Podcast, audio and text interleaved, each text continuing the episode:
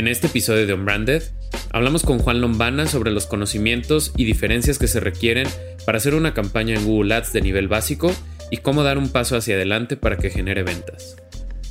No es lo mismo tener la capacidad para hacer una campaña en Google Ads. ¿Qué capacidad necesitas? Pues te metes a googleads.com, haces tu cuenta, pones tus datos, le picas crear campaña, sigues las instrucciones. O sea, un cuate de que sepa leer la puede hacer, ¿no? O sea, en realidad es bien sencillo.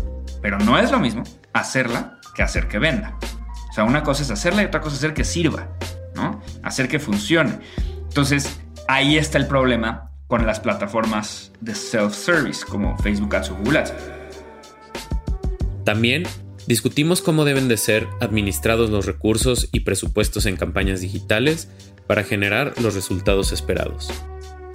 Y nuestro presupuesto diario es de 100 pesos. Y yo pues que no entiendo, o sea, no me da la matemática para, para entender cómo si estás vendiendo un producto de 13 mil pesos, con 100 al día va a funcionar, ¿no? Entonces la gente se desalienta porque no entiende, piensa que es como un gasto y dice como, no, pues Netflix vale 100 al mes, no manches, 100 al día es muchísimo. No, o sea, como que no entienden que esto realmente es como pagar por conseguir clientes, ¿no? Como una inversión que tiene que tener su, su, retorno de inversión, el costo de venta, costo de adquisición de clientes. Y mucha gente lo ve como un gasto, como de eh, gastos del día, la luz, la impresora y Google Ads, ¿no? Y no. Además, Juan nos compartió algunos de sus consejos para las personas que quieren mantenerse actualizadas en temas de marketing digital. O sea, la ventaja del marketing digital es que no es líder, sino la tecnología es la líder y el marketing es el follower. Entonces, si tú vas con la tecnología, vas un paso adelante y ya vas, vas sabiendo desde antes en qué, cuál va a ser la siguiente plataforma o cuál va a ser el siguiente cambio que esté sucediendo a nivel marketing digital. Unbranded, un espacio para compartir lo mejor del marketing y aprender de los expertos. Bienvenidos a Unbranded, un podcast de marketing. El día de hoy platicaremos de Google Ads. Yo soy Jerónimo Ávila. Yo soy Alejandro Geschberg. Y el día de hoy nos acompaña Juan Lombana, que es conocido como uno de los mejores digital marketers en el mundo, según Google, y es un gurú de, los Google Ads. Es el fundador de Mercatitlán, una empresa de educación de marketing digital. Y bueno, es, es una persona que en el mundo digital conoce muchas estrategias, muchos tips y nos emociona mucho tenerte por acá. Juan, bienvenido. Muchas, muchas gracias, Alex. Muchas gracias, Jero. Estoy bien contento de estar aquí con ustedes. Listo para darle crán a la crán y hablar un poquillo de marketing. A ver qué, a ver qué pasa. Oye, pues a mí este tema de, de, search y de todos los ads, eh, obviamente siendo Google la plataforma más relevante de, search, pues ya el, el, término es Google Ads para casi cualquier campaña de marketing. Yo me acuerdo cuando todavía existía Yahoo, cuando todavía existía este, Bing, ¿no? Donde todavía nos pedían algunas campañas en, otras plataformas. Y, y, el search creo que es una de las herramientas o de las primeras herramientas que tuvieron los, los, los digital marketeers cuando el Internet empezó hace 20 años, ¿no? Yo creo que las campañas de search, al igual que los banners, ¿no? Los box banners fueron de esas primeras herramientas que teníamos para llevarle tráfico a un website. Y, me encanta eh, hablar con alguien que ha desarrollado toda su carrera o parte de su carrera alrededor de esto y que además empezaste en Google haciéndolo.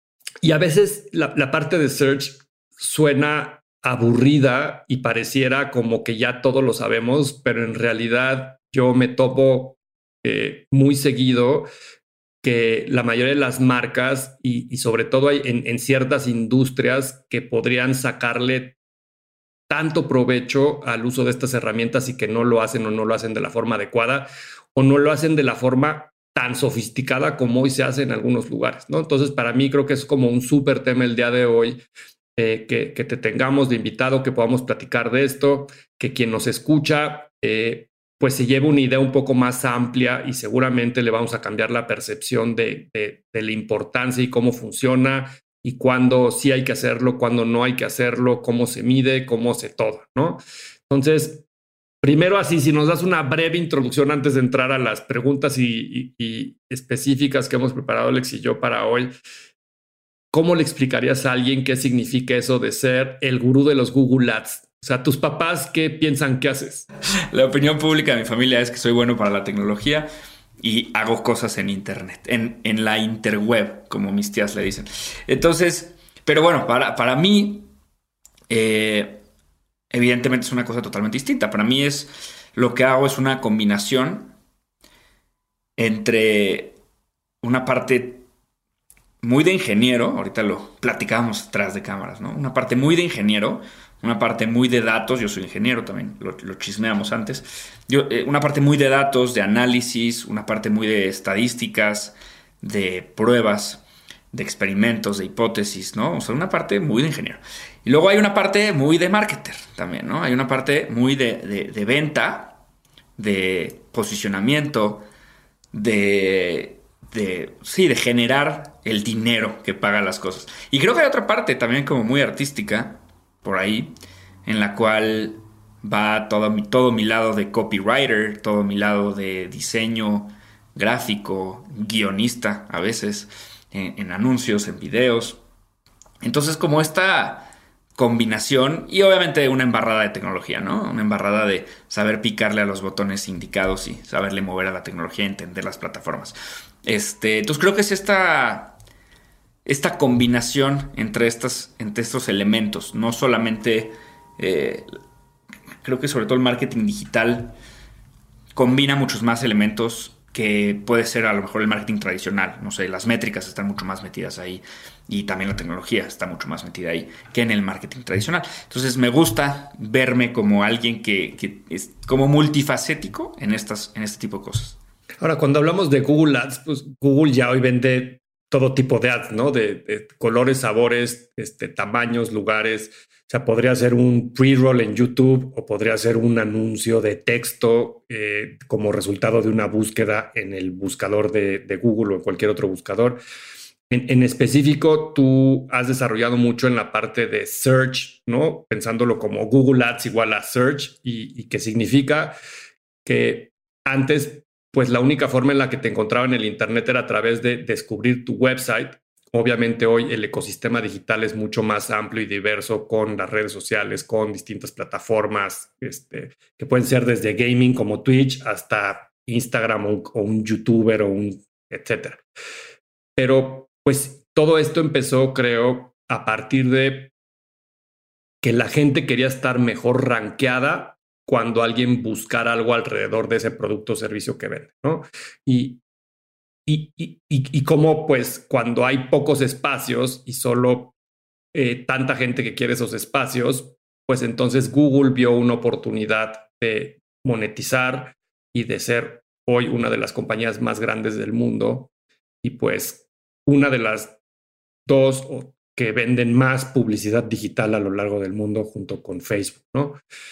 Y, y, es un modelo que se ha sofisticado muchísimo. Ojalá al final de esta plática podamos tener un mejor, una mejor idea de esa sofisticación, a, qué niveles llega hoy en términos tecnológicos, como dices, de entender quién es el que está detrás de esa pantalla. Eh, a veces pareciera que Google sabe mejor que tú qué quieres, ¿no? Este, qué, estás buscando, eh, cuáles son tus intereses, tus preguntas, tus miedos. Este, si tienes una enfermedad, estás buscando eh, los síntomas, ¿no? Este, etcétera, etcétera, etcétera.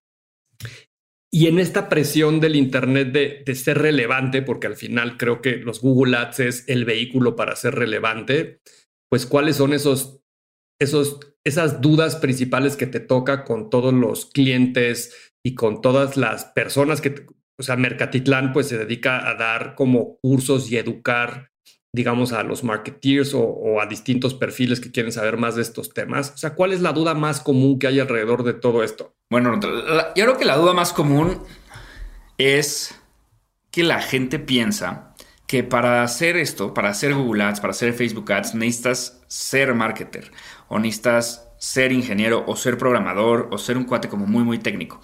Entonces, normalmente las personas no son ninguna de estas, ¿no? Normalmente las personas son dueños de una pizzería, ¿no? Son, tienen un salón de bellezas, venden zapatos. O sea, eh, no, es, es, normalmente la gente siente que no tiene las capacidades técnicas, tecnológicas para poder hacer Google Ads. Eso es una gran duda. O sea, siempre me dicen como de, es que yo soy peluquero, o sea, ¿por qué, ¿de qué me estás hablando, Juan? No, o sea, no, tengo ni idea. Y, piensan que es muy técnico, piensan que es muy complicado, eso es una. Dos, piensan que es muy caro, piensan que necesitan mucho, mucho dinero para hacerlo, como que a la hora de hablar de publicidad, pues se imaginan un anuncio en el Super Bowl de 5 millones de dólares por 30 segundos de aire y, no, o sea, como que no, no están enterados de cómo funciona realmente el marketing digital y search. Y además de que piensan que es, que es caro, bueno, piensan que es caro, piensan que es difícil. Cuando piensan que es caro, ¿cómo, cómo recomendarías a alguien, a una pyme, entre hacerlo solo y que busque algún especialista, alguna agencia que le ayude. O sea, cuando lo viéramos solo desde el punto de vista del presupuesto, ¿cuál crees que es esa línea del presupuesto? ¿El que invierte menos que esto o más que esto tendría que estar de un lado o del otro? Buena pregunta. No, no creo que... No sé si yo haría la... Lo partiría por presupuesto, pues. Tal vez lo partiría por estrategia. O tal vez por operación. Pero, supongamos a alguien que va a invertir 5 mil pesos al mes. ¿Tú crees que es buena idea? No, bueno, no lo puedes hacer con una agencia. Sí, o sea, bueno, ahí no hay nada que hacer. si te vas a gastar 5 mil pesos al mes, no molestes a Jero, no molestes a las agencias, porque pues al final la agencia cobra un porcentaje de lo que tú inviertes en pauta probablemente o una tarifa y pues por esa lana no le conviene a la agencia y a ti no te conviene tampoco porque se lo va a llevar la agencia ese dinero en lugar de que tú lo metes a pauta por esa cantidad, ¿no? No tiene sentido. Ahora, para arriba, este, creo que sí depende, ¿no? O sea, si no te alcanza una agencia, pues no te alcanza, eso es muy fácil. Pero si sí te alcanza, la compras o no, ¿no? La contratas o no. Y eso yo creo que sí va a depender de la estrategia que tenga la empresa y si quiere llevarse ese departamento in-house, qué tan operativa es la empresa, qué tanta gente tiene para poder hacerlo y también qué tan buenos son para hacerlo, ¿no? O sea, creo que son otras variables que no tanto el presupuesto, pero estoy contigo en que si tienes un presupuesto muy bajo, pues como todo en la vida, es muy sencillo. Imagínate que yo te digo, oye, fíjate que le quiero regalar a mi novia un pastel de cumpleaños y tengo 35 pesos. ¿Lo hago yo? O voy y compro un pastel de cumpleaños poca abuela de una pastelería famosísima. Más decir, pues seguramente el de la pastelería está más rico, güey. Pero con 35 pesos te alcanza exactamente para cuatro huevos y una cucharada de mantequilla, así que te lo vas a tener que rifar tú, güey. Porque si no, pues no, no va a jalar. Pero una pregunta ahí, Juan, regresando a las, a las más frecuentes, más bien buscando esas respuestas. Sí, sí, sí. independientemente de el dinero que tienes, porque tú decías algo que tiene que ver con la estrategia. Eh, pero tú decías algo que me parece que es clave. Cuando está detrás de, esa pregunta alguien que tiene una pizza, tiene un restaurante, tiene un negocio eh, de ese estilo, una pyme, o, tal vez que más allá de si hay el dinero o no, quiere intentarlo y se la quiere jugar a ver si puede ser el que está detrás de esos Google Ads. Ahí, ¿cuál es el... Creo que hay un miedo, ¿no? A sentarse en la computadora y empezar a entrarle a esto. ¿Cuál es tu recomendación o cómo respondes a esa pregunta cuando la persona del otro lado eh, pues pareciera que no solamente es el miedo a algo desconocido, sino pasa como tú bien decías, como cuando las tías tenían que pedir en la pandemia súper y sentían que era programar, ¿no? Y al final era algo que se dan cuenta que no era tan difícil. ¿Cómo, cómo respondes tú a esas necesidades? Súper buena pregunta. Uno, en todas las estadísticas de gente que, por ejemplo, si de repente entrevistan a o hacen alguna encuesta de, ¿te da miedo comprar en Internet? ¿No? En la mayoría de las, eh, de las encuestas de te da miedo comprar en Internet, que cada vez ya se hacen menos, pero hubo un momento en el que el e-commerce como que tenía, te había dudas, ¿no? Entonces, toda la gente contestaba que no, la mayoría de la gente contestaba que más bien que sí, que sí le daba miedo.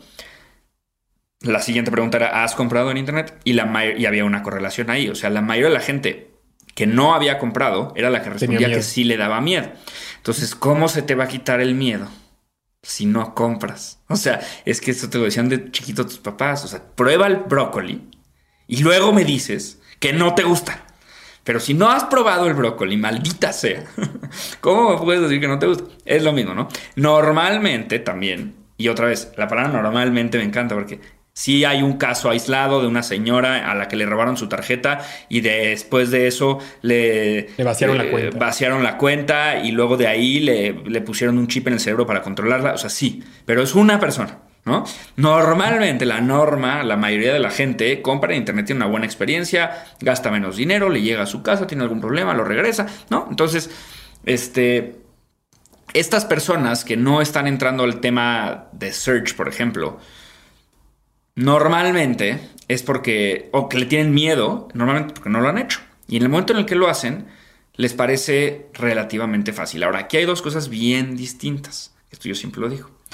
No es lo mismo tener la capacidad para hacer una campaña en Google Ads. ¿Qué capacidad necesitas? Tú te metes a googleads.com, haces tu cuenta, pones tus datos, le picas crear campaña, sigues las instrucciones. O sea, un cuate de que sepa leer la puede hacer, ¿no? O sea, en realidad es bien sencillo.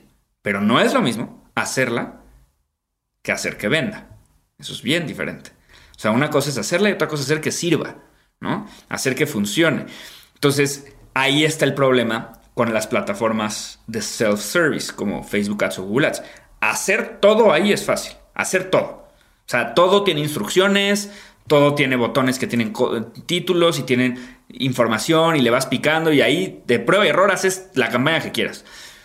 Pero para que funcione la campaña y que sí venda, pues entonces sí vas a necesitar un nivel un poco más avanzado de educación. Y esa es la palabra clave de la respuesta. Educación. Educación, educación, educación. El, el problema es que la gente no sabe ni qué compra, ni qué contrata a la hora que contrata una agencia, que eso está mal tanto para las agencias. O sea, la, agencia sufre horrible cuando tiene un cliente que no tiene ni idea de lo que está pidiendo. Y el cliente también, y es lo que les digo, o sea, si tú vas a un restaurante un día y te traen una, una carne, no pides, ah, una carne, y te la traen, y está helada la carne, totalmente fría, pues tú le dices al mesero, ¿no? Como, oiga, joven, una disculpa, pero está congelada mi carne, ¿no? O sea, qué pex. ¿Por qué? Pues porque ya has comido carne 700 millones de veces en tu vida y sabes que es caliente. La carne es caliente, ¿no?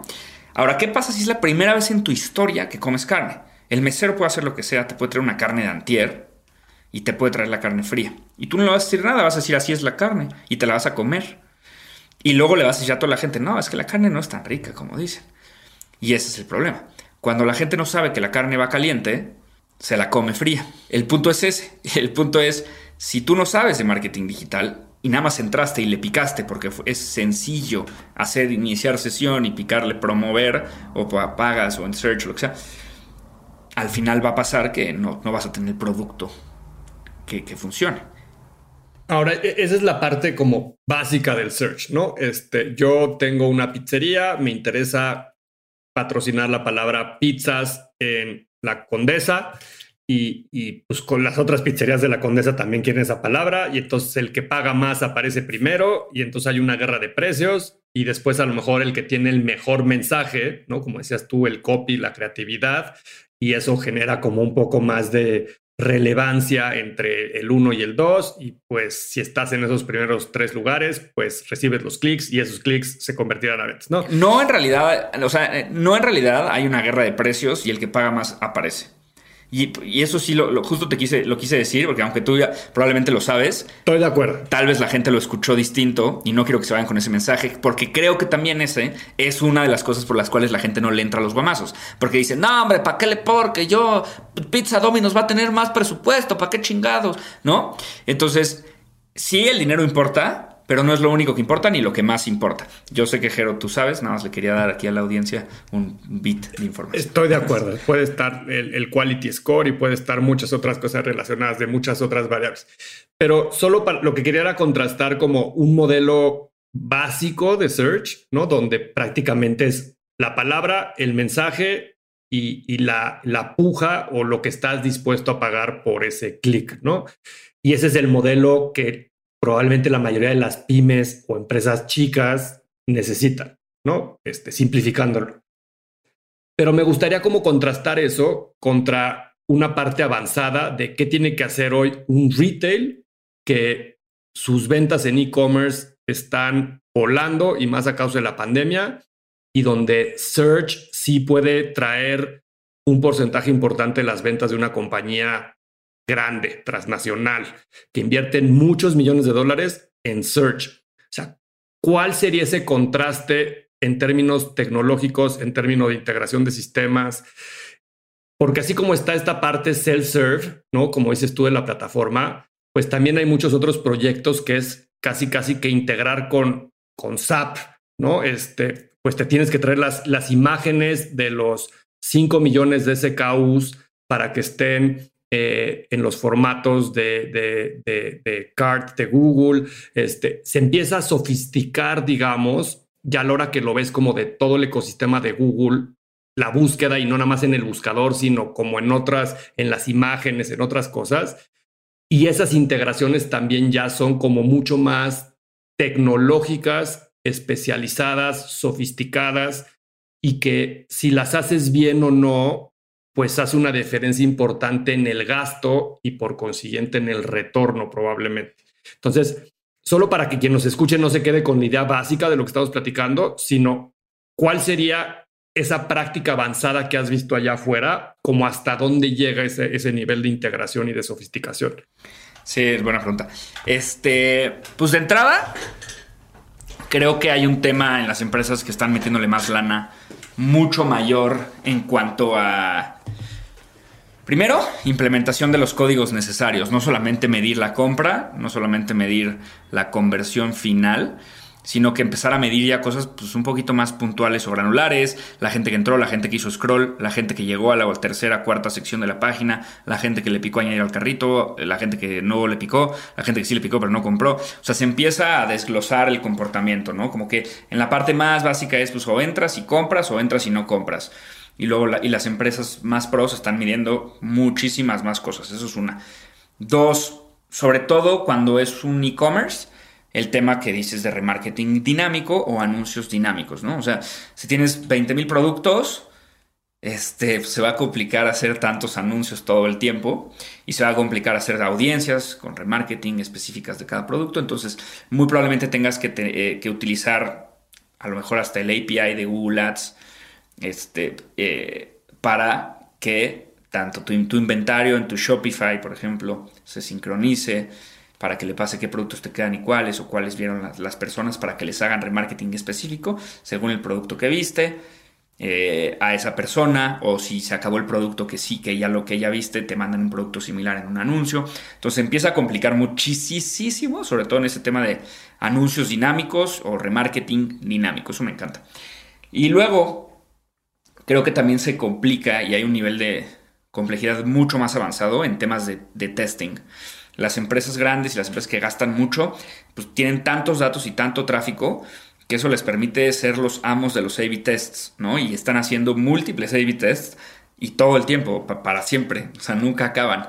Entonces traen como esta prueba y error constante y esta mejora constante y están apuntando todo el tiempo que funcionó y que no funcionó y están cambiando artes y están cambiando copies y están cambiando botones y están cambiando frases y están cambiando extensiones de anuncios y también palabras clave a una velocidad muchísimo más grande, a una velocidad más rápida de lo que una empresa normal. Entonces tú la puedes complicar puff, hasta donde quieras y la puedes meter un millón de integraciones con Google Analytics y le puedes meter eh, call tracking metrics y le puedes meter, le puedes echar toda la crema que quieras a tu, a tu campaña de Google Ads, que como dices, puede ser la más facilita, pones tu nombre como palabra clave y cuando te busquen ahí estás o puedes hacer algo realmente robusto. O sea, al final Google es la página más visitada del planeta, entonces es mucho tráfico y tienen muchas herramientas para sacarle a ese tráfico, para sacar lana de ese tráfico.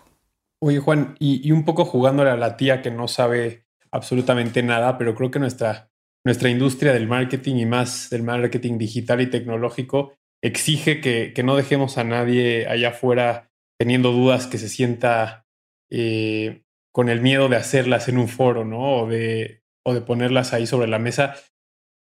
Yo te haría esta pregunta asegurando que todos eh, los que lo entienden lo van a saber y quienes no va a ser un buen momento para entender.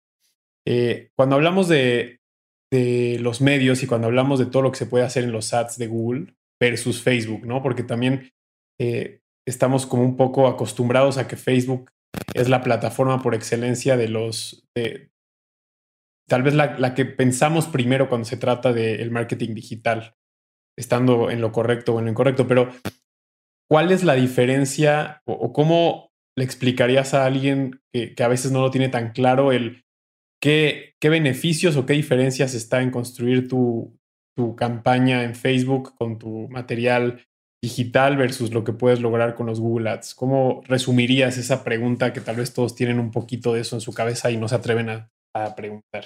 Fíjate cómo cambia de rápido el marketing, ¿no? Porque cuando yo estaba trabajando en Google, o sea, Facebook Ads existía, pero nadie lo mencionaba. O sea, era la quinta opción de la gente, ¿no? Eh, no todavía Instagram probablemente no era de Facebook, ¿no? Entonces, este... Y ahora entiendo perfecto, ¿no? Ahora la gente es como Facebook Ads, es, o sea, es como ellos inventaron el marketing digital y en realidad, pues no, ¿no? Google Ads lleva muchísimos, muchísimos años más. Pero fíjate lo interesante. Y creo que está cool, digo, ese duopolio eh, se complementa muy bien porque son cosas muy distintas. Si no, ya hubiera habido más guamazos. Este, por eso no ha habido tantos entre Facebook y Google, porque creo que en lo que son mejores cada uno es una parte que no compiten. Compiten en otras cosas, ¿no? Pues yo creo que Facebook Watch y YouTube pues compiten, pero, pero no compiten. YouTube es 150 veces mejor que Facebook Watch y pues a lo mejor no sé. Google Plus en su momento competía con Facebook, pero pues no competía. O sea, Facebook es 20 millones de veces mejor que Google Plus. Entonces, como que Facebook no es un buscador y Google no es una red social, así que todos estamos en paz. Eh, ahora, si hoy en día tendría que meterle lana, probablemente le metería a las dos. O sea, ya, probablemente, lo primero que tiene que pensar la gente es dónde está tu cliente. Eso es muy sencillo.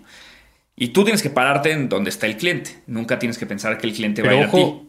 perdón, que te perdón que te interrumpa ahí porque eh, es importante entender el dónde está tu cliente, porque en un teléfono promedio de un mexicano es más un tema de share of attention, porque en el teléfono va a estar Facebook y va a estar Google. Entonces, más bien, en ese share of attention, ¿cómo, cómo hacer esa pregunta previa, decir dónde está? Porque porque es el mismo teléfono, si lo vemos. Sí, correcto. O sea, ¿qué hay en la pantalla? ¿No? ¿Qué hay en la pantalla?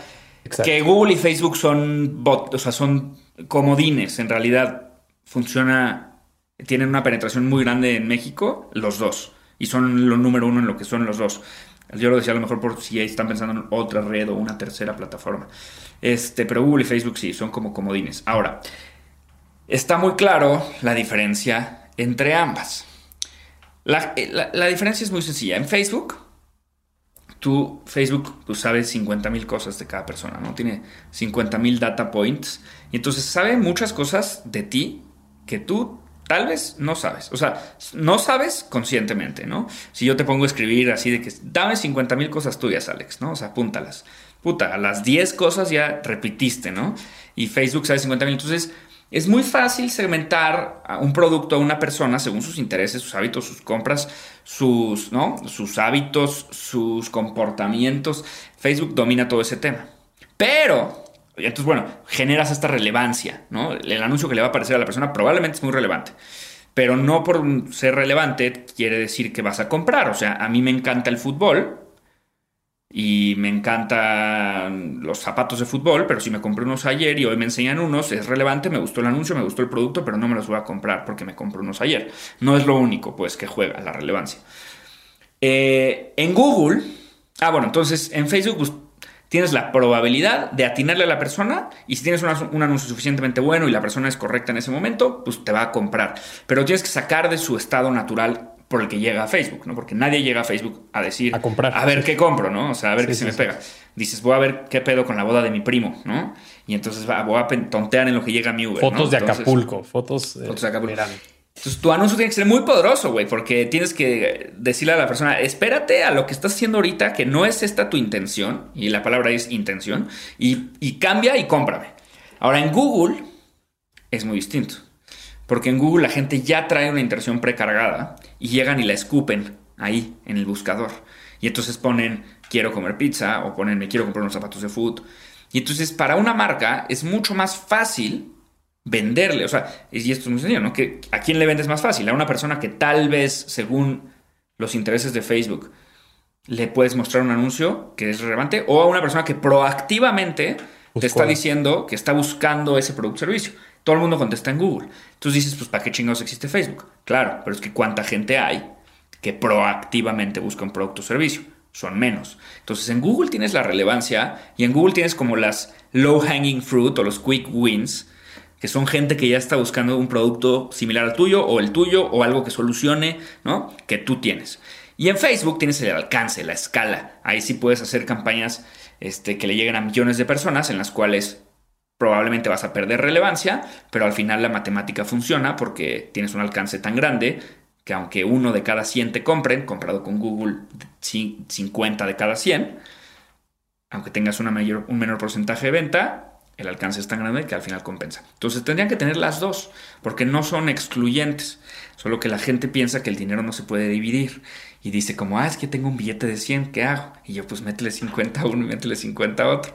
Y esa es la bronca en realidad, porque con el presupuesto que tengas grande o chico, pues lo puedes partir, lo puedes partir en dos y lo metes a las dos y estás cubriendo un espectro pues mucho más grande o 360, palabra que les encanta a las agencias, de, tu cliente, ¿no? E-, eso me lleva a la siguiente pregunta y no sé si, si, si también esto que estamos hablando está en función de la industria. Cuando, cuando vemos esta, esto que estamos platicando en un funnel, ¿no? De, de awareness, consideración, conversión, para dejarlo sencillo. Y, y, por lo que explicas, pues Facebook te ayuda mucho más en la parte alta del funnel del awareness y search probablemente más en la etapa de conversión porque ya traes una intención de compra o una intención lo más cercano a la de compra, ¿no? Y, pues hay una parte intermedia donde a lo mejor eh, hay un overlap de estas dos.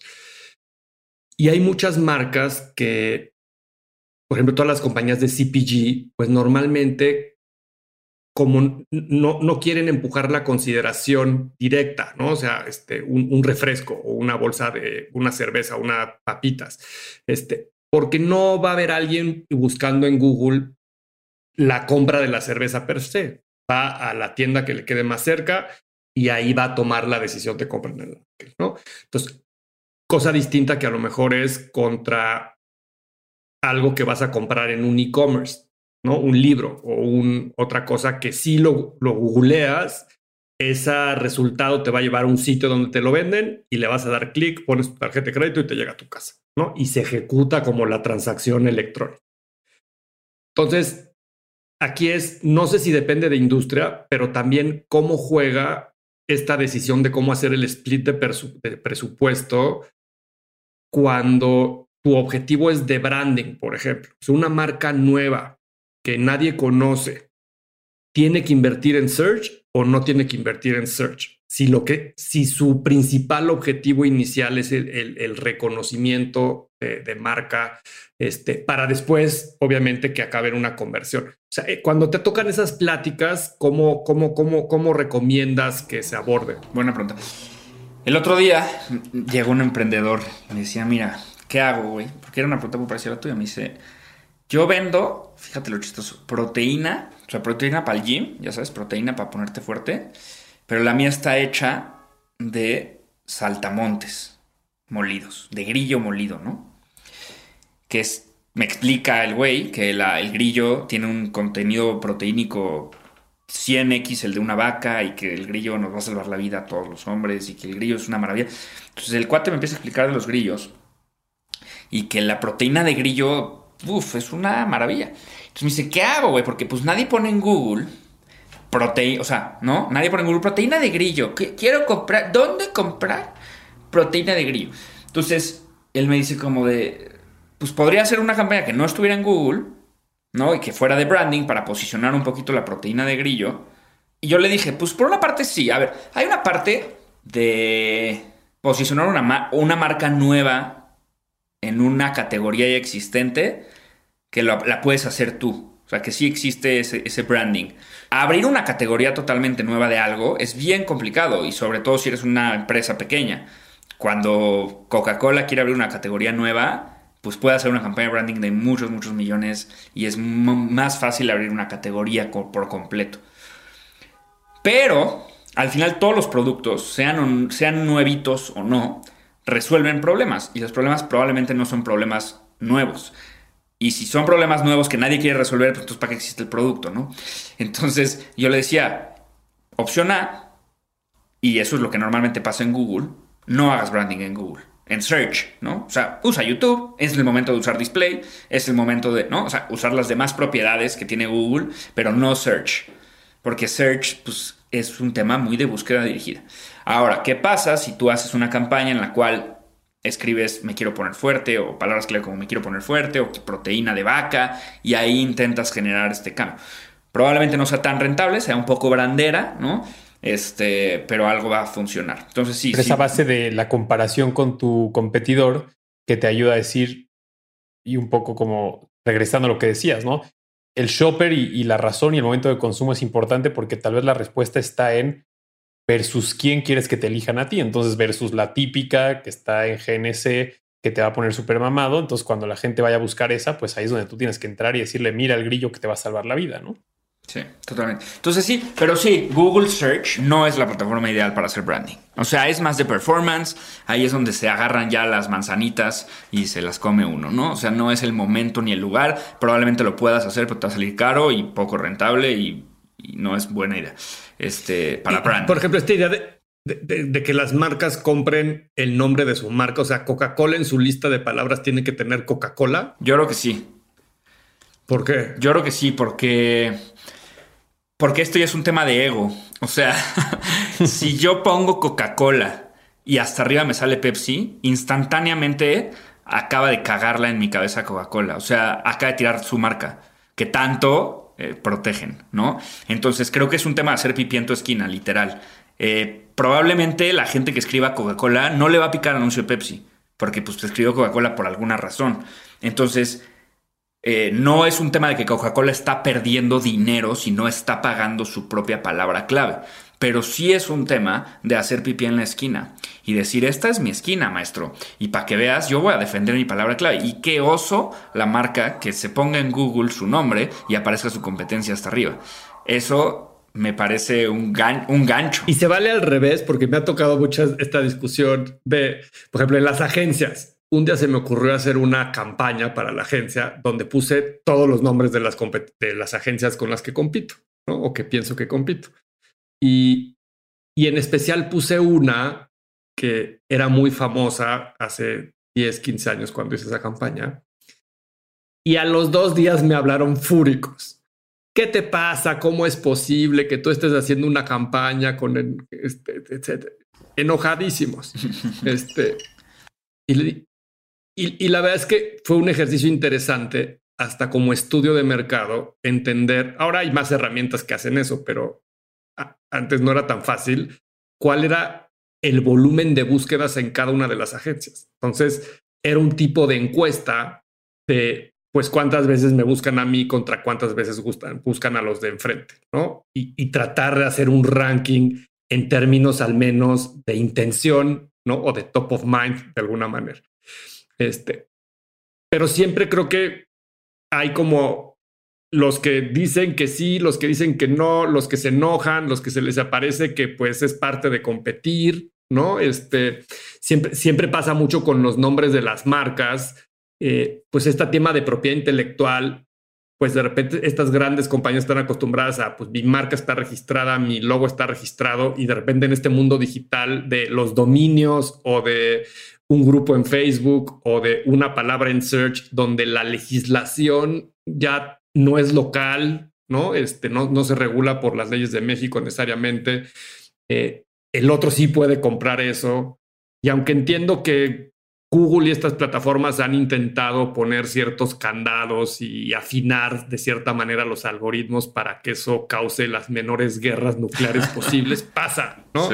Entonces, en tu punto de vista, pues hay que aprovechar los huecos que deja la competencia de alguna manera y, eso a usarlo a tu favor. No, no, no. O sea, en mi punto de vista, poner la palabra. Pues en mi punto de vista, si es tu nombre, tienes que hacer pipí en tu esquina porque va a haber otro güey que va a querer hacer pipí en tu esquina y dejarte un ridículo. Si no, no. Si tú eres el que quieres poner el nombre de tu competencia, me parece tirar la lana. Porque, sobre todo en Search, porque en Search, yo siempre he dicho, o sea, ¿cuándo en la vida, en la vida, en la historia de la humanidad, has entrado a Search y en Google y pones viaje a Cancún?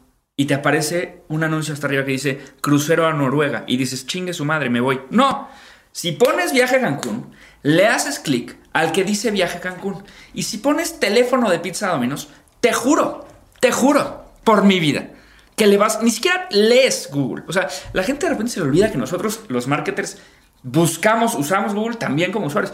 Cuando tú pones teléfono Pizza Domino's, no es, a ver, ya le puse. Voy a leer minuciosamente cada anuncio a ver cuál me da una mejor oferta de valor. Si es que Papa John's me convence, me cambio. No, teléfono Pizza Domino's en menos de un milisegundo ya le picaste. O sea, ni siquiera estás leyendo, estás esquimeando la página en un segundo y donde ves la D, ahí está tu ojo y Domino's picas. Es un milisegundo de decisión. No da tiempo de un cambio de decisión. Muy distinto a si alguien pone tengo hambre o quiero pizza. Ahí se agarran ese aguamazos. Ahora, re- regresando al ejemplo de la proteína de chapulín. No, no, no sé cuál sea la marca de proteína más popular, pero imagínate que se llamara la Coca-Cola de las proteínas, ¿no? Y que es la que está en el top of mind y que todo el mundo sabe. Pues sí se valdría que él patrocinar esa palabra para que lo compararan contra eso que la gente sí sabe que existe y que vean que este es un, un producto que es similar y que puede reemplazar ese otro. O sea, yo creo que cuando alguien ya pone una marca, ya lo perdiste, ya es demasiado tarde. Cuando alguien pone quiero proteína, ahí es el momento de agarrarte guamazos. Ya cuando alguien está, ya cuando alguien pone una marca, es bien complicado que en search pause su día, lea las ofertas, lea cuál tiene más valor y tome una decisión. La gente no hace eso. O sea, la gente que quiere unos zapatos de correr y pone zapatos de correr, ese es el momento de la pelea de Nike, Puma, Adidas, Reebok y el que le entre. Pero si alguien entra a Google y pone Nike Air Max, estás frito. Está claro que, que, que a veces sí, los marqueteros, que- creo que uno de los peores errores que cometemos es a lo que tú acabas de decir, Juan. Se nos olvida que son personas a las que le hablamos y no están pendejos, ¿no? y no los vamos a engañar tan fácil. Sí, Este, lo cual me parece una gran premisa para tener siempre nuestro top of mind. No le estás hablando a pendejos. Eh, pero en ese sentido, ¿cuáles serían esos errores, independientemente si es una empresa grande, una empresa chica? ¿Cuáles son esos errores que en una campaña donde cada vez hablamos más de colapsar el funnel, ¿no? Y convertir del awareness a, que esa conversión suceda en el menor tiempo posible. ¿Cuáles son los errores? Y, y creo que cambia dependiendo de la industria, porque estoy seguro que si hablas de materiales de plomería, pues tú quieres destapar un excusado, ¿no? No quieres, eh, no sabes qué marcas de destapadores de excusado hay y ahí es donde está la diferencia entre, entre ir a una industria que está liderada por dos, tres marcas. Pero ¿cuáles son esos errores en tu experiencia, Juan, que, que son los más comunes y que seguramente terminan por, por quitar las ganas y, la, y los ánimos de seguir haciendo eh, los Google Ads o de seguir buscando una estrategia funcional porque creen que no funciona, pero realmente no funcionó su estrategia o el planteamiento fue el, el que no era el adecuado. Buena pregunta. Creo que, digo, todo el error que engloba a todos los errores es la educación. Vuelvo a lo mismo, ¿no? O sea, por eso existe Mercatitlán, porque creo, creemos en la educación, creemos que la educación es lo que realmente te separa de tus metas. Y el 99% de la gente que cae en este, híjole, ya no me gustó porque no jaló, es porque no tuvieron una educación previa del producto, o sea, no, no aprendieron a usar Google Ads. Este, entonces, ese es el problema. Ahora, ya más puntualito, creo que hay varios temas aquí. Uno de los temas es que tiene que ver con educación, presupuestos, que justo lo mencionaba Jero al principio. O sea, si tú, hay gente que, no es que nosotros vendemos estos audífonos que cuestan 13 mil pesos. Y nuestro presupuesto diario es de 100 pesos. Y yo pues es que no entiendo, o sea, no me da la matemática para, para entender cómo si estás vendiendo un producto de 13 mil pesos, con 100 al día va a funcionar. Entonces la gente se desalienta porque no entiende, piensa que es como un gasto y dice como, no, pues Netflix vale 100 al mes, no manches, 100 al día es muchísimo. No, o sea, como que no entienden que esto realmente es como pagar por conseguir clientes, ¿no? Como una inversión que tiene que tener su, su, su retorno de inversión, el costo de venta, costo de adquisición de clientes. Y mucha gente lo ve como un gasto, como de eh, gastos del día, la luz, la impresora y Google Ads, ¿no? Y no, no en realidad. Entonces esa es una, como que... Y al- déjame hacer ahí un paréntesis porque yo me he encontrado mucho eso de que el presupuesto de marketing está muy orientado para acciones de promoción y, y en muchas compañías hay un presupuesto de ventas. Y normalmente las campañas de search no tocan al presupuesto de ventas. O sea, tú imagínate una aseguradora que tiene todos estos eh, brokers a los que les pago una comisión todo ese dinero que se le paga a esas personas no está en el presupuesto de mercadotecnia, está en un área diferente de ventas o de promoción o cada quien le llama diferente. Y son a veces muchos más millones que los que tiene el área de ventas. Pero esta campaña de, una campaña de search de seguros tendría que estar compitiendo o tendría que salir del presupuesto de ventas y no del presupuesto de marketing, ¿no? Entonces, a veces yo creo que el error viene como también de esta parte estructural de las compañías. O imagínate en una Ahora creo que las marcas de coches están en otro nivel de entendimiento de esto, pero muchos años, pues también lo sacaban del presupuesto de marketing. Y oye, pues es que tu coche cuesta un millón de pesos, ¿cómo me vas a dar 100 pesos? Pues no daba la, lógica, ¿sabes? Pero sí, pero sí le pagan el 2% de comisión a un vendedor este, que esté en una, en, una, en una sucursal o que esté en una distribuidora. Totalmente, muy buen punto. O sea, de ahí creo que desde la, de cómo están los presupuestos en las organizaciones, de repente esas cosas ya están como muy enredadas y por eso también luego nos cuesta mucho trabajo explicarlas y convencer. Es que al final antes yo, yo creo que las, las, empresas estaban acostumbradas a que el presupuesto que se iba a marketing era presupuesto que entraba y no regresaba y que normalmente era de branding y era en tele y radio y revista y tal. Y entonces no lo veían como algo que realmente o directamente aumenta venta lo veían como, pues tenemos que estar, como un posicionamiento, ¿no? Y, entonces le, lo perdían, lo regresaban en otras cosas que no era dinero probablemente, o sea, en top of mind, en awareness, en tal, y a la larga en dinero. Pero como no había esta métrica de cada pesito, ¿no? Que yo me gasté en mi mención en la radio, me regresó 10 pesitos, este, pues sí lo veían como un tema algo perdido en temas monetarios.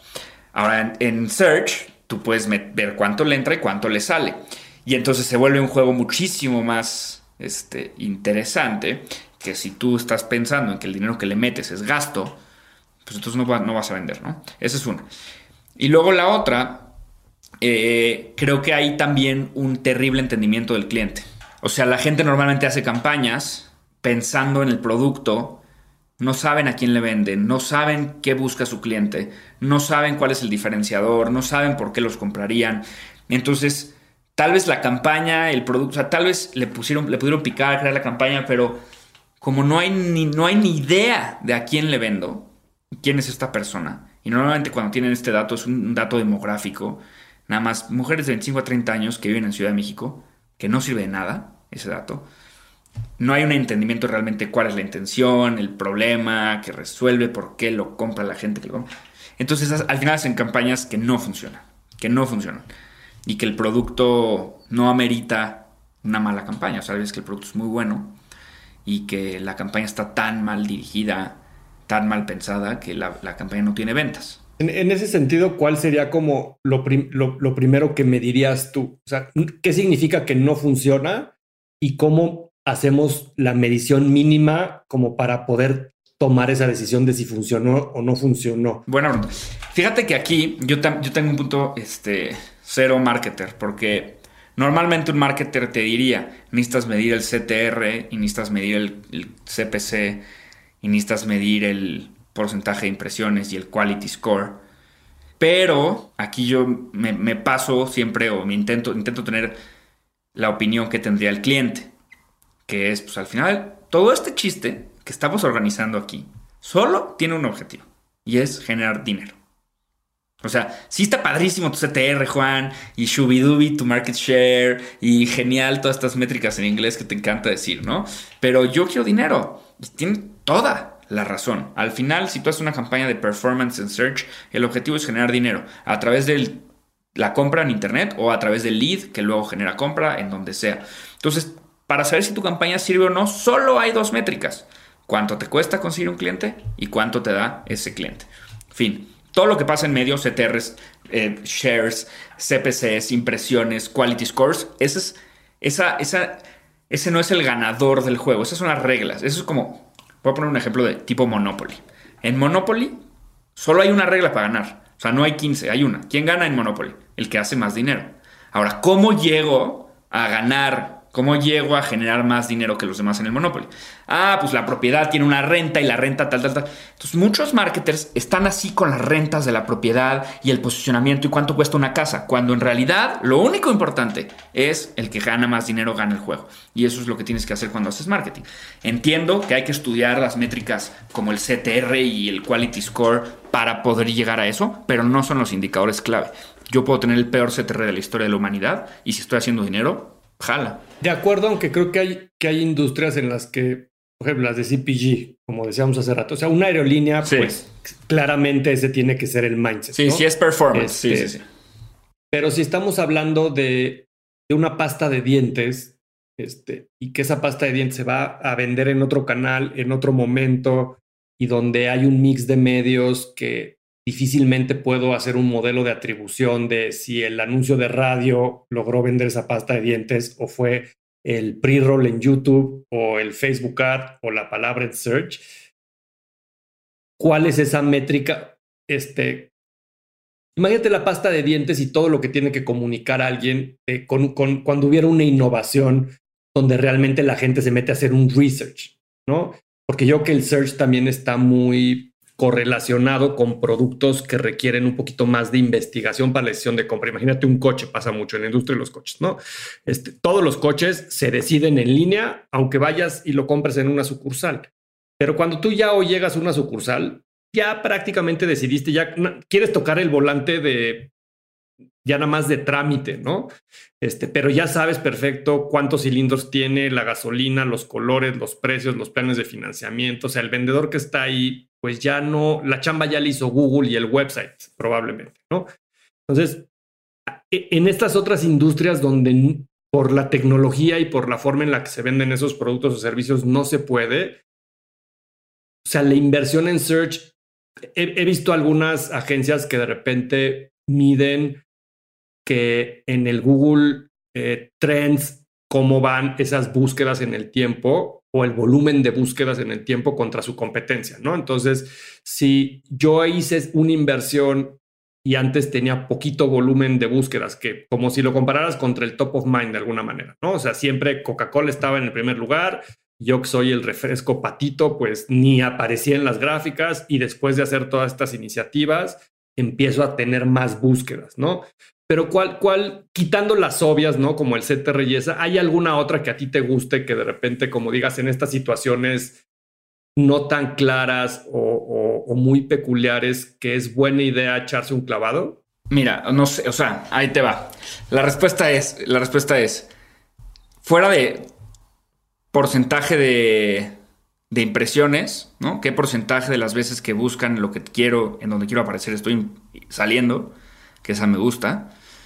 Eh, y de hecho en Google Ads está porcentaje de impresiones perdidas por presupuesto y porcentaje de impresiones perdidas por, por calidad. Entonces esas dos me gustan.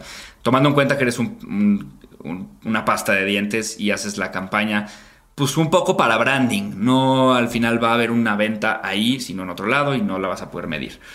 Este, me diría eso, me diría porcentaje de impresiones, pediría impresiones, me diría los search terms, obviamente, que estuvieran aumentando, pero creo que ahí ya no entraría tanto pagado, sino ahí habría una estrategia más bien orgánica en search, ¿no? Como de a lo mejor posicionar. por impacto. Sí, como, como de posicionar algunos artículos, algunas páginas, algunas las comparativas, todo eso. Sería una estrategia un poco más de contenido que pagado en search. Y si es pagado, pues lo mediría con métricas de branding. O sea, como que yo intento no complicarme tanto en el tema de las métricas, la neta. Intento que la gente mida lo que le importa para lo que creó la campaña y al final entiende las instrucciones del juego, pero tampoco se clave tanto en las instrucciones del juego, sino en el resultado final. Ta- ta- tratando tal vez de, de llegar a una conclusión en un término de, de los objetivos que estamos buscando, ¿no? Porque de repente todos hemos visto y hemos tenido ejemplos donde la técnica es importante y cuando digo técnica me refiero a la estrategia de, no solamente en Google Ads, aquí creo que es un tema más de multimedios versus la creatividad, ¿no? Hemos visto casos donde un spot o, un meme o un story generan más que millones y millones y millones de pesos invertidos en un contenido que costó y se produjo en un lugar espectacular con gente que costó más que todo lo que se había gastado en el año. Lo que quisiera entender, y tal vez eso nos lleva al huevo y la gallina, que es un, problema típico de las discusiones de marketing, pero de repente hay gente que dice, bueno, tal vez yo tengo que trabajar en la creatividad, porque si la creatividad es buena, la estrategia es más sencilla. O hay gente que dice, tal vez si la estrategia está bien hecha, la creatividad, eh, la gente va a demandar menos tu creatividad para, para robar su atención versus en otro escenario. Entonces, ¿cuál sería el equilibrio perfecto? Sé que no lo existe y depende de la industria, y depende de la marca y depende del dinero. Pero en términos generales, para los que nos escuchan, que con este afán de, algo que dijiste varias veces y me encanta, que es la educación, en, un escenario neutral, ¿cuál crees que es el equilibrio perfecto de técnica, plan versus creatividad? Y que al final creo que en, este tema que estamos hablando de, de los Google Ads es el copy del anuncio versus el setup de la campaña. El más importante de todo es el producto o el servicio. Eso lo quiero dejar claro, ¿no? O sea, un buen producto es más, hace más fácil todo. Eso sí es lo más fácil. Entonces, creo que muchas veces la gente se enfoca de más en la creatividad, de más incluso en el setup de la campaña o en la segmentación y tienen un mal producto y eso no va a jalar aunque traigas al mejor marketer del mundo. Y eso es algo que es bien importante. Los buenos productos se venden bien, bien y los malos productos se venden mal. Todo el mundo, o sea, nadie, no ha habido ninguna empresa en la historia de la humanidad que haya podido vender bien todos los productos que saca. Entonces, qué raro, ¿no? Qué raro que con el power que tiene Coca-Cola no le fue bien a la Coca Life. Pues a poco no son los mismos que hacen el marketing para un producto que para otro. Probablemente sí. Entonces, ¿por qué no pudieron venderla? Si es el mismo equipo. Entonces, claro, ¿no? Primero entender esto. Cuando tienes un buen producto, todo lo demás fluye. Eso es lo número uno. Y cuando tienes un mal producto, todo se te atora. Todo. Ahora, setup contra creatividad. En search, yo creo que el setup es más importante, pero en social creo que la creatividad.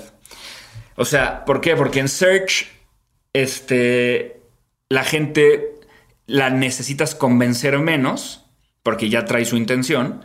Entonces, con que llegues a la gente indicada, que ya trae la intención de comprar tu producto, es suficientemente, aunque tu copy dé a desear, pues la persona ya trae tanto rush, ¿no? Ya trae el deseo que es más fácil vender. Pero ya me estoy contradiciendo porque al final en search estás arriba y abajo de tu competencia también, ¿no? Entonces, aunque la persona trae la intención, si tu anuncio no resalta sobre los cuatro que están ahí y luego sobre los orgánicos, pues sí es muy fácil que la persona le pique al otro.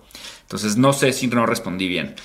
Ahora... No, a, mí sí me gustó mucho como... Eh, yo, yo coincido de que probablemente en una plataforma que es más visual como Instagram o como Facebook, como el mismo YouTube, la creatividad puede ser que ayude más en esa seducción que lo sofisticado de la estrategia del setup de qué palabra, en qué momento, en qué lugar, este, en qué device, etcétera, ¿no? O sea, creo que esa puede ser una buena regla como de cajón. Sí, sí, totalmente. Para terminar, Juan, o sea, ¿cuáles serían como estos tips de cómo mantenerse actualizados? Porque yo cuando cuando, cuando vas profundizando en, este tema de, las plataformas y en algo tan especializado como hoy puede ser la parte de los Google Ads, eh, que dependen de la evolución misma de las plataformas que todo el tiempo están cambiando, todo el tiempo los algoritmos son diferentes, las reglas para medir tu quality scores agregan variables, ajustan, suben, bajan,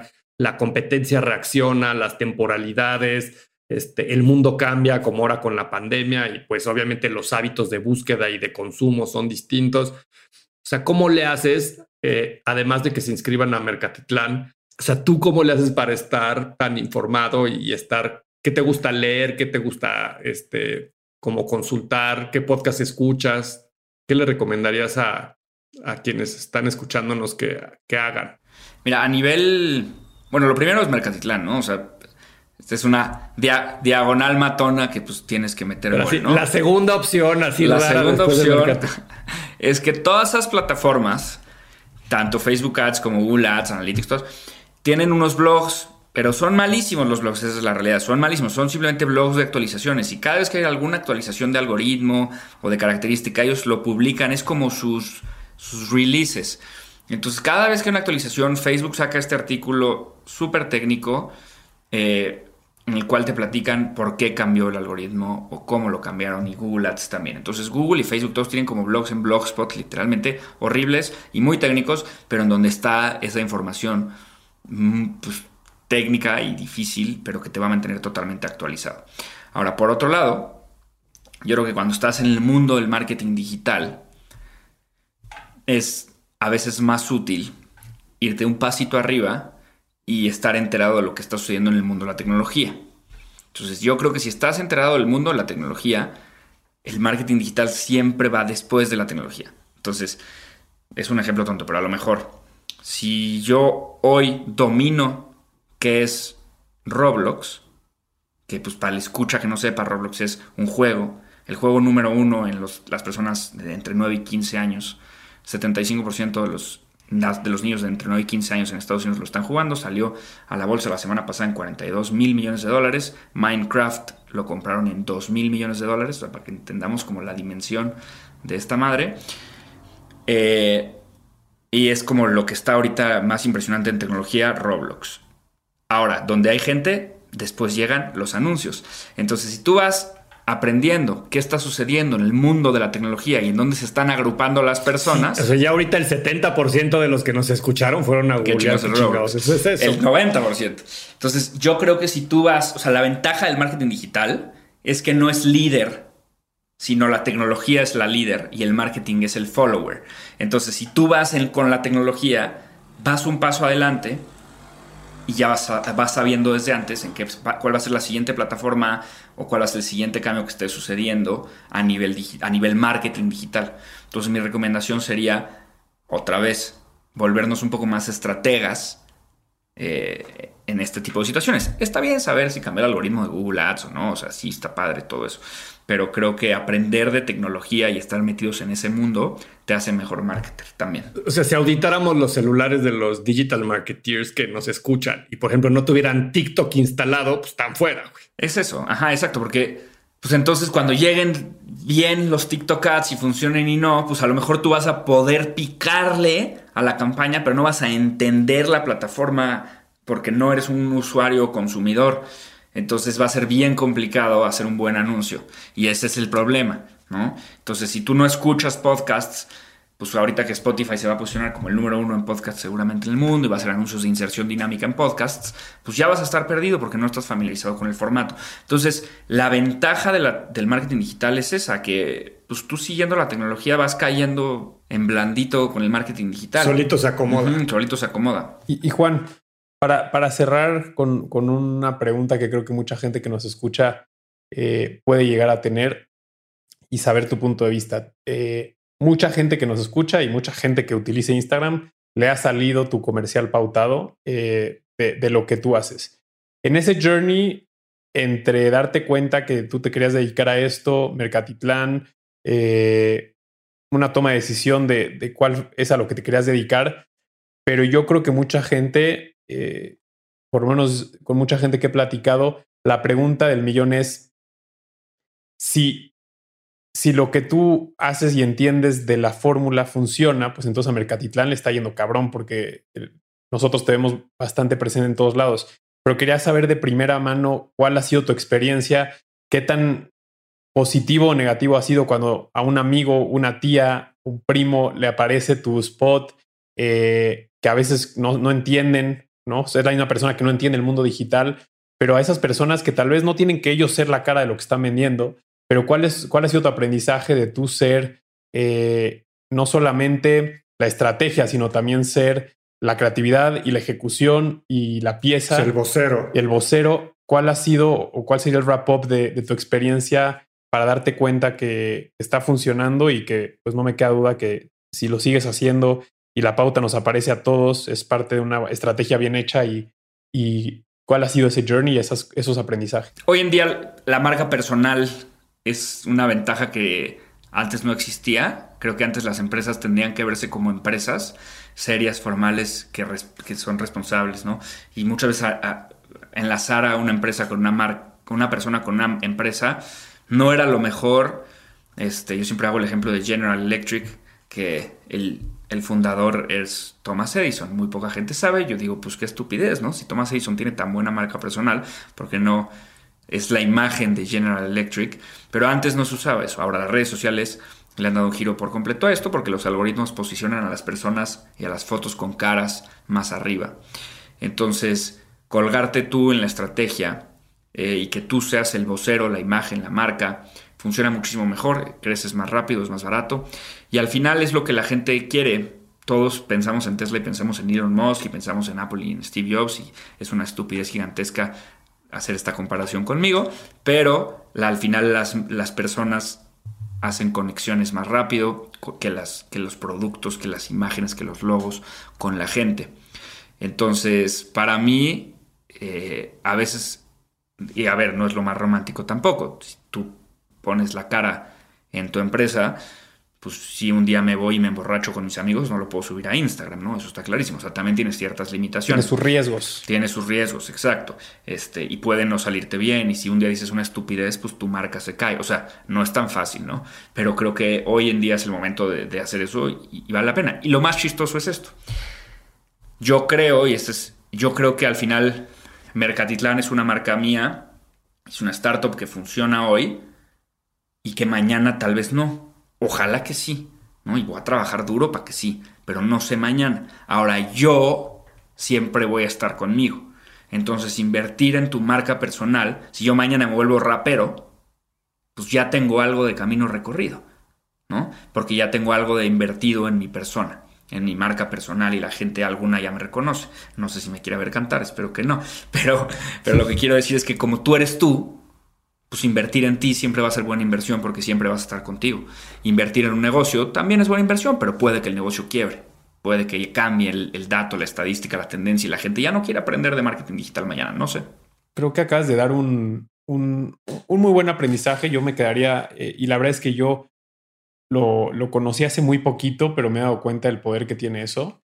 Y, y tal vez, solo complementando lo que tú dices, creo que creo que si entendemos el marketing de fondo, sabemos por qué pasa eso. Y es porque las marcas, más bien las personas quieren cada vez consumir marcas que se parecen más a una persona, que entienden de sentimientos, que entienden de, los valores, que entienden de lo que nos eh, interesa eh, realmente. Entonces creo que en pocas palabras lo que acabas de describir tiene que ver con poderte poner en los zapatos del otro, poder ser, identificar esas emociones que le puedes causar al otro y por eso tal vez eh, los Elon Musk o, los Juan Lombana funciona porque la gente los alcanza a percibir como una marca que está attached a la marca de su producto, pero que tiene emociones, tiene sentimientos, tiene este, pues lo mismo que las personas y al final de cuentas creo que la empatía en mundos como los que estamos viviendo se convierte en una de las herramientas más poderosas del marketing.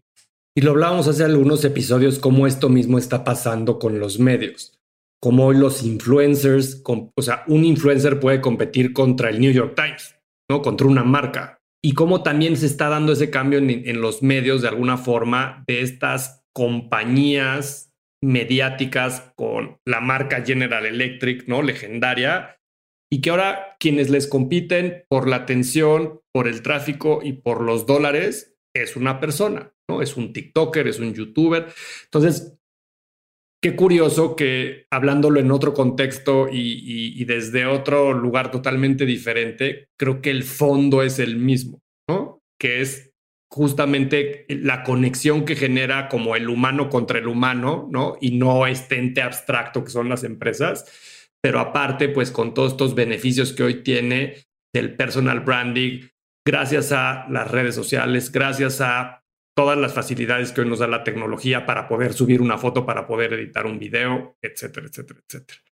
Pues padrísimo, Juan. Espero que todos quienes nos hayan escuchado y estén en este final del episodio les hayamos al menos resonado algunas ideas desde lo fácil hasta lo, lo poco común o lo más avanzado que a veces vemos allá afuera.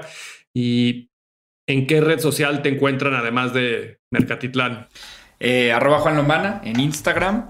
Y que se pasen a dar una vuelta a mi podcast también, los voy a invitar, el Mercati Show. Este es un podcast en el que hablamos de marketing digital, emprendimiento y tecnología. Y pues le echamos crema, le echamos jiribilla, hombre. Ustedes vayan. Pues búsquenlo en Spotify o en cualquier lugar donde escuchen tus podcasts. Si les gustó este episodio, compártanlo. Búsquenos en, en, nuestras redes sociales como arroba Podcast y nos vemos el siguiente episodio. Muchas gracias. Hasta luego. Muchas gracias, Juan. Gracias, Juan. Que estés muy bien. Igualmente. Unbranded. Un espacio para compartir lo mejor del marketing y aprender de los expertos.